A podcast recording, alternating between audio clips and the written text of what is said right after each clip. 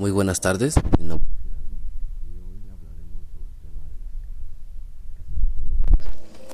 Bueno, para empezar, las casas ecológicas son aquellas que intentan ofrecer unas condiciones de habitabilidad óptimas, minimizando el impacto ecológico que puede conllevar su construcción y posterior uso. Este, Así pues, este, este tipo de viviendas deben perseguir este, la optimización de los recursos en ambas fases, en la construcción y el uso, por lo que su diseño debe este, hacer especial este, el aprovechamiento de los recursos naturales que ofrezca el entorno de pues el emplazamiento. Pues en el uso de los materiales y técnicas de construcción sostenible y en la eficiencia energética por lo tanto este Podemos decir que la vocación real de sostenibilidad es lo que hace que podamos considerar una vivienda como ecológica.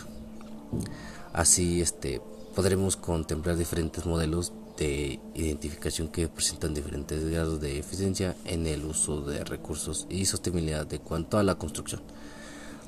Pues dado que resultaría imposible obtener una vivienda 100% ecológica con un impacto ambiental totalmente nulo. Este, pues como hemos visto, este, las casas ecológicas pretenden minimizar el impacto ambiental de su construcción y de la vida en ellas.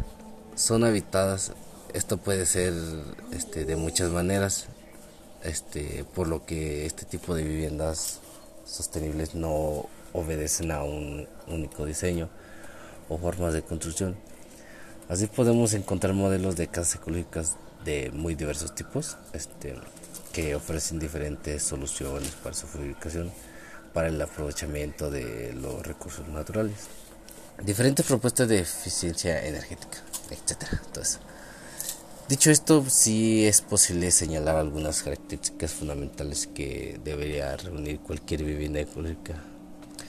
Estas serían este el viento, sol de la tarde y sol de la mañana deben ser diseñadas en base a criterios de, arquitectura bioclimática. Esta forma de arquitectura pretende minimizar el consumo de energía y de recursos naturales necesarios para que la casa cumpla con unos requisitos de habitabilidad básicos. Así que se busca reducir el mínimo consumo de, energía externa, las emisiones de, de CO2 y gases en efecto invernadero derivadas del uso de la vivienda y minimizar el impacto ambiental en general. Y pues por ello el diseño y construcción de la casa debe tener en cuenta los recursos naturales disponibles en el emplazamiento e intentar optimizar su aprovechamiento. Pues algunas medidas más básicas para conseguir todo esto pasan por prestar atención a la localización y orientación geográfica de la vivienda para un aprovechamiento óptimo de la energía luminática y calorífica del sol para facilitar el uso de las corrientes de aire cruzadas de cara a, ventilar y refrigerar la casa, etcétera. También es importante trabajar a conseguir un buen aislamiento en la vivienda de cara a, minimizar los intercambios de energía con el exterior y permitir una correcta aclimatación térmica de la vivienda, que supongo que el mínimo gasto energético posible, ¿verdad? Este, ya para finalizar, este Deben intentar ser viviendas autosuficientes.